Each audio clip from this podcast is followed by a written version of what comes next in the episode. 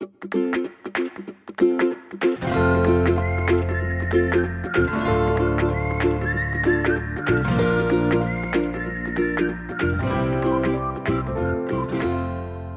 迎收听留学大小事，Linda 的会客室。我们在上一集呢聊到祐诚呢在美国 North Carolina State U 念化学的 PhD。那我们这一集呢要继续聊一下他在 Scripps 就业的这个部分哈。呃，你在做我自己经验，我帮助过学生申请过 Postdoc，可是都不是挺顺利的。那我就想请问，是因为这些台湾的学生去申请美国 Postdoc 的？困难度比较高，还是说因为你在美国念了书，然后你的推荐人的影响力，这个有什么差别？或者是你觉得我们当然不一定讲说啊，一定就是你运气好，也有可能是因为你很优秀。那或者是说你怎么样取得了这个呃 Scripps 的 Posta 的这个机会，然后你接下来计划是什么？还有就是可不可以再深入的讲一下呃 Scripps 的一些状况？因为我觉得我们自己的学生对这个学校不是很了解。那再一个，呃，我自己的一个困难哈，我跟你分享一下，就是，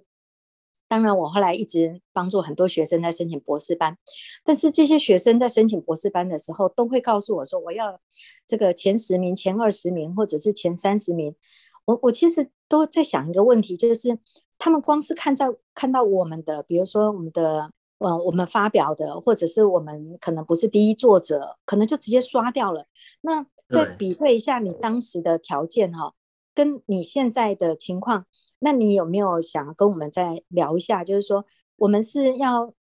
要更清楚的知道说，其实这些学校是很优秀，这些机构是很优秀，它也是要一流的这些研究员或者一些学生，而我们到底准备好了没有？或者是说，为什么？台湾学生对这个 Scripps 的了解这么的呃遥远，好，那再对，请跟我们分享，谢谢。因为主要 Scripps 是一个纯研究机构，所以我们没有 undergrad，就是没有大学生，就是你去就是要是你可以马上上手的研究生，所以通常 Scripps 的审核非常的严格，你你一定要有很好的期刊的第一作者，要不然就是。你有关系，你的推荐人很重要。我觉得 Linda 你说对了，在美国申请 Postdoc 非常的困难的原因，就是因为在美国很好的这些学校的 Postdoc 竞争太激烈了，所以教授很好的教授每天都会收到，就是这是我我亲自听到很多不同人分享的经验都是这样，每个教很好的教授每天会收到无数的 Postdoc 的申请，因为 Postdoc 不像是你要申请研究生，你有有学校的。机构帮你处理嘛，Postdoc 通常就是寄到那个老师，那个老师说要你，你就来了。所以他们收到这种 Postdoc 的信太多了，所以他们通常都是要有熟人介绍，熟人介绍给他说我这个学生不错，或者这个人不错，然后他就会看你的履历。他如果看你履历觉得 OK，就 schedule 一个 interview。所以我当时也是通过我的前老板牵线，然后帮我得到这个 interview 的机会。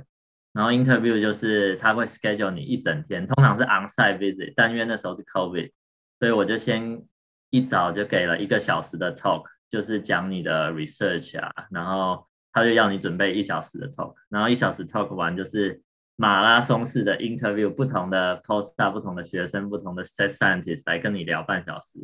然后了解你的 personality 啊，然后问你一些问题啊，然后看你表现怎么样，所以通常就。通常 Postdoc 的 interview 是这样子，所以你的第一步，如果你不够 lucky，你的第一步通常就是要有推荐人，除非你的第一作者期刊超级多、超级优秀，但是通常这样可能人家连你的 CV 都没看，因为不是人家不是介绍的，他他们可能就没有这种时间跟跟去愿愿意相信一个他完全不认识的人，所以连机会都不给你。但是相对的，你如果是要去中等，一般可能排名，我觉得可能三四十啊，到五六十的学校，他那是很缺 post star 的。我觉得通常如果你在台湾就是有发期刊，但不是特别多，我觉得你可以先去这种学校做一两年的 Postdoc，然后一两年 Postdoc，可能你展现你的能力，然后这个老师这时候再帮你牵线，所以你等于只花了一两年，但是你还是达到了你最后的目的。我觉得这样也不错。嗯。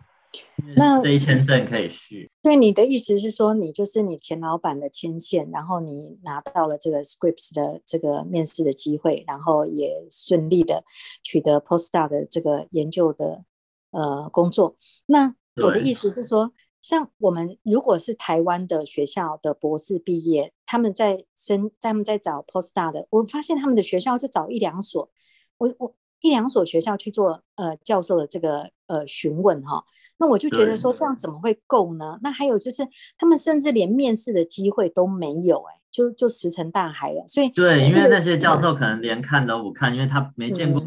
嗯、或者他真的是人介绍。对对，我觉得就是推荐人也很重要。哦，对，忘了讲一个，就是如果台湾的博后、台湾的博士想来美国做 postdoc，我建议他们可以去多参加那种 ACS。美国的那种化学协会办的 international conference，因为很多我认识的这些其他 postdoc 他们是到 conference，然后直接去找他中的那个教授，就是寄信说，嘿，我看到你在这个 conference 给一个 talk，我也会去，可不可以花十分钟跟我喝杯咖啡？我我想要多了解你这样，所以他们是有这样的一面之缘，然后到了面试的机会。嗯、对我我听过哈，对，蛮多是这样得到的。嗯，好，那呃，接下来是呃，在 Scripps 的你的这个的的近况是什么？嘿，哦，对，我的近况是通常 Postdoc，因为我的实验室是专门专攻合成的，所以通常 Postdoc 来就是呃，就是带领一个计划，然后可能带一两个研究生啊，然后就是做看哪一个 funding 给你薪水，像我的我的钱。是教授直接给的，不是其他奖学金的，因为蛮多是带自己带奖学金来这间实验室的，所以自己带奖学金的选项就比较多。但是我的钱是老师给的，所以老师就把我 assign 到一个做那个 antibiotic 抗生素的一个 project，所以我就在这边做，然后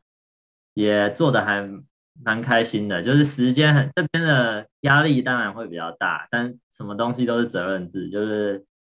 教授不会管你，但是你就要。这样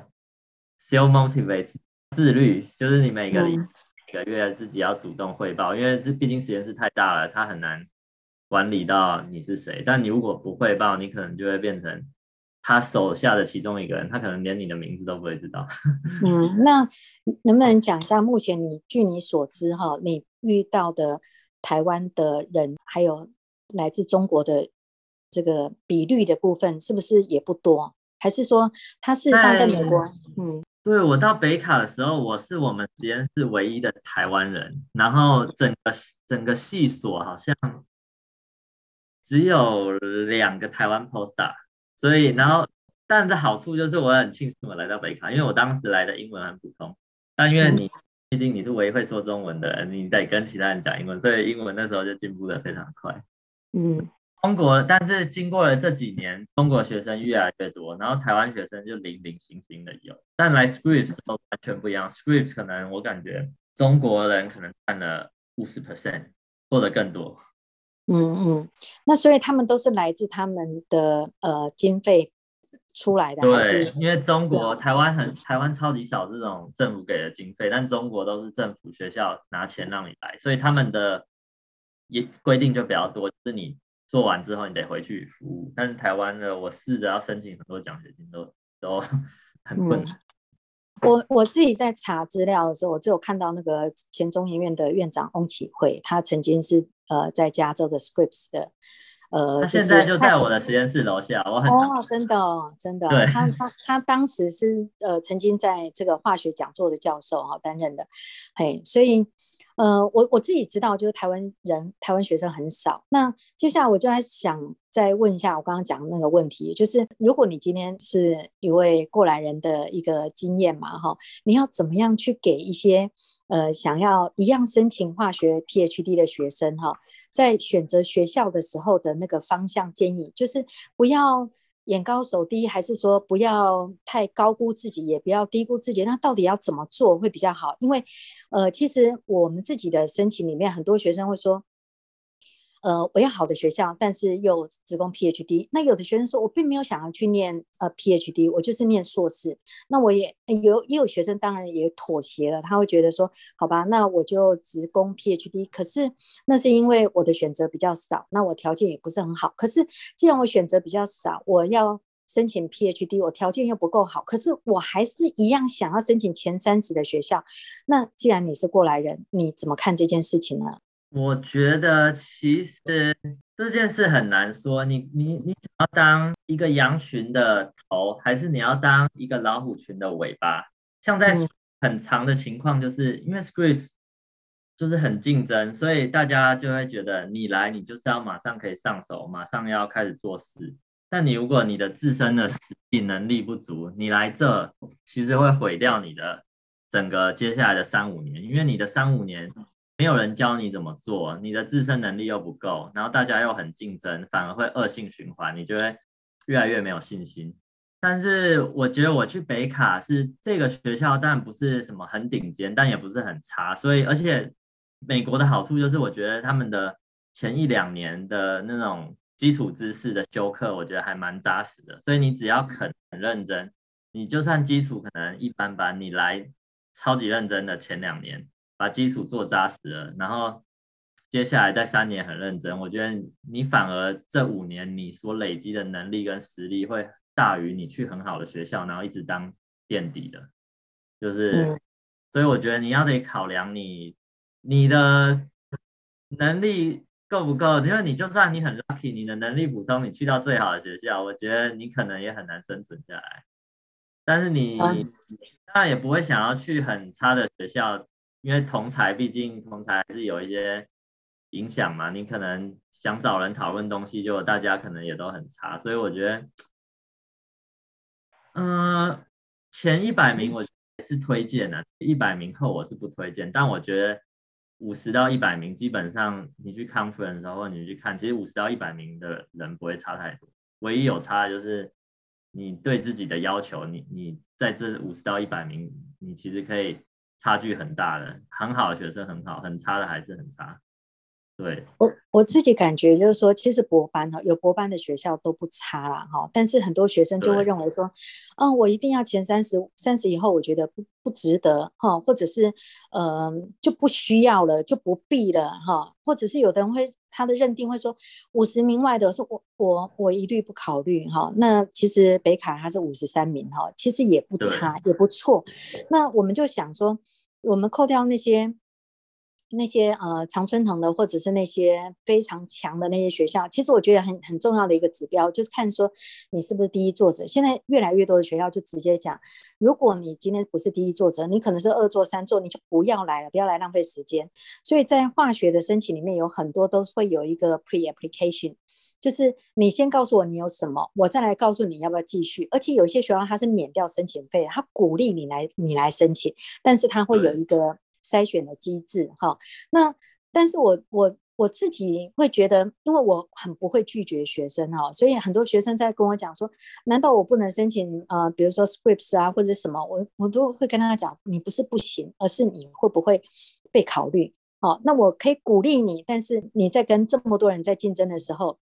就是你刚刚讲的嘛，我今天是领头羊，还是我是一个跟随者？我在跟到后面跟的非常的辛苦，可能到最后我就被被被淘汰了，都有可能。我我自己其实呃之后。就是说，这些年来，我有听到有一些学生其实 PhD 并没有顺利念完，有一些是因为教授的关系，哈。那或者是我其实还想要再回头来请教你一件事情，你当时拿的是 TA，那你能不能讲一下？就是你刚才有讲说你们系上就你一位台湾学生，那但是你要你刚才也提到说你的英文，那你的 TA 你是怎么度过的啊？这个对，这个是一个很有趣的故事，因为 TA 你一开始。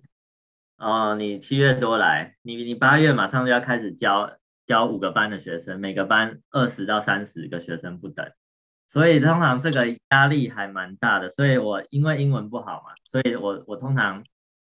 备课就是刚开始的前几堂，你当然会越教越顺，但前几堂我真的是花一堂课可能四十五分钟，我花了四五个小时在备课，嗯，对，真的很花时间。嗯，你你大概是教呃大几的学生，然后教什么课呢？呃，那个可以自己选。然后因为我是我比较擅长，因为我以前在台湾的那个化学补习班教高中化学，所以在美国他们其实大一大二化学都还是我们台湾的高二高三化学，所以呢我那是我很熟的，只是我要怎么把它用变成英文？嗯，对，所以我备课的着重是在用英文，不是着重在化学，所以。嗯通常是教，因为他们的他们的兽医系啊，他们的化学学生啊，他们通常有这种基础学科，所以大一到大四的学生都可以修这堂课，所以他的是不同年级的学生都会来。嗯嗯，OK，因为我自己也有一位学生，他是台台科大的一位学生哦，他那时候申请到第二十名的 Virginia Tech。他的托福当时 speaking 是十八分，但是他也是拿 TA 哦，哈，那他托福是八十一分。那时候他就我我们就我就挺好奇，我说你好不容易考到八十一分哈，然后你的 speaking 是就是一直从来都没有进进展过，然后你现在又到排名前二十的学校去当 TA 啊，你会不会紧张？他说。没什么好紧张，因为在讲专业领域啊，哈，但是他可能没有像你这样，呃，讲的那么直接，说我要花多多久的时间。但是我之前有一位学生就碰到一个问题，他也是当 TA，但是他就碰到一个经验，说他打了一个学生的分数不够高，后来那个学生去吵啊，说什么他有口音啊之类的，后来他就混不下去，就离开了那一所学校，跑到转到其他学校。那我就觉得说，毕竟北卡是比较淳朴的地方哦，应该是这样，会不会？呃，北卡真的是比较保守的地方，嗯嗯，比较，比较保守。可是他们对于我们这种外国人，其实真的要看人。我觉得九十九 percent 都是特别 nice，只有一 percent 比较一般般。嗯、但是我觉得九十九 percent 是特别 nice，特别 nice，因为他们很少见到外国人。嗯嗯，OK。那呃，能不能呃跟我们分享一下，你现在在两个地方待过，两个州待过啊，去过好几个城市，那？能不能分别讲一个你印象最深刻的事情，不管是好的或者是惊险的？嘿，印象最深刻哦。先说我觉得最漂亮的城市好了，是 Chicago，嗯，那个五大湖真的非常。要去过的话，你我我一开始去哦就是湖嘛，你一去你以为到海边，然后水是清澈透明的，然后街景超级漂亮。虽然我听说那治安可能晚上不是特别好，但是我去的。因为我是住朋友家，去去了一个礼拜，那个城市真的让我觉得印象深刻，非常的漂亮。每天在湖边，那个风很舒服，就是跟海一样。嗯、我我有一位学生讲说，他说他是在也是在五大湖区的一所学校，他说有一次在打篮球的时候，结果那个球哈呃掉到那个湖里面去了哈。我那时候听到，我我也是觉得挺挺有趣的哈。那呃有没有听呃有没有什么呃印象呃比如说？遭受到危险啊，或者是呃，嗯，我觉得有有一次可能就比较晚开车，因为美国人十六七岁就可以开车，所以这边的危险驾驶不在少数，而且蛮多都酒驾的。嗯、所以 有一次我在开车，我是绿灯，然后还被撞到，然后那个人就逃走了。但是我我有开车去追他，但那时候我也不知道怎么想，反正就追他到加油站停下来，就下车的是一个可能我感觉十六七岁的美国女生，然后。她就说她是绿灯，我说我也我很确定我是绿灯，然后最后因为我的车没有行车记录器，所以只好摸摸鼻子认了，自己修车。所以由此之后，在美国开车，我建议一定要装行车记录器，因为美国很贵，然后修车也很贵。嗯嗯，我我自己其中在有一集我提到说，我去美国东岸的时候，然后也是一样，就是做一个 U turn，然后转到人家后院去，人家拿那个猎枪要秀我这样子。那一次是我觉得第一次，不过当下是没有紧张，后来事后想想说，他万一秀下去，他也无罪哈，我是闯入闯入者，对，所以其实在美国有挺多的惊喜的哈。好，那我最后其实要讲两件事哈，也是。我要讲一下我跟呃幼成的缘分哈，很特别啊，因为我母亲在二零一五年十一月的时候辞世了哈，当时正是在你要申请 submit 的阶段。那我很担心耽误到幼成的申请嘛，然后除了是请我的同事要特别帮你帮忙你之外，我也婉转的告诉你哈，那我就是告诉您我妈妈往生的状况啊，还没有想到接下来你告诉我说你的母亲有帮我妈妈做诵经回向哦，我那时候就觉得好感动哦，其实跟你没有很深很深的交情，但是你的母亲也愿意帮我的妈妈回向哈，所以我那时候呃一直铭记在。到今天了哈。那另外就是两年多前，我的侄子有告诉我说，他的女友啊，告诉我说，呃，在学人的网站上看到佑成说，哎，那是他表哥哎。我那时候想说，哇，这世界真小啊，没有想到，其实跟你的缘分不是只是学人的学生的那个那个阶段而已，呃，若干年后还有缘成为亲戚哈，远方的亲戚。我觉得这个缘分真的非常非常难得。那我今天要很谢谢祐诚跟我分享这些哈，也希望你在美国的 Postdoc 或者是未来，呃，你的事业、你的家庭、你的呃小孩都一切的平安健康，好顺利，好，很谢谢，谢谢你。不会不会，我我才要最谢谢你，因为我其实隔了这么多年，你那突然听到就是那个跟 Linda 的这种这么多层的关系。我因为我一直都没有忘记，当年如果没有你，我根本不会来这所学校，也不会。哎，这五年真的对我影响非常的大。我觉得出国真的蛮蛮值得的。嗯，我们我们其实，在跟我们的同事每次在讲到呃幼成的时候，我们都说哦，对对对，我们都其实都很开心。然后后来知道你结婚了，生小孩了，我们都觉得就是在远方啊，不断的就是祝福这样子。哈，呃，很谢谢你今天跟我们的分享哦，谢谢。对，谢谢，谢谢。好了，以上呢是今天分享的内容。对于申请化学博士班的相关议题，希望能带给您不同的思维。如果您喜欢我的节目，欢迎持续关注。我是 Linda，谢谢您的收听，我们再会。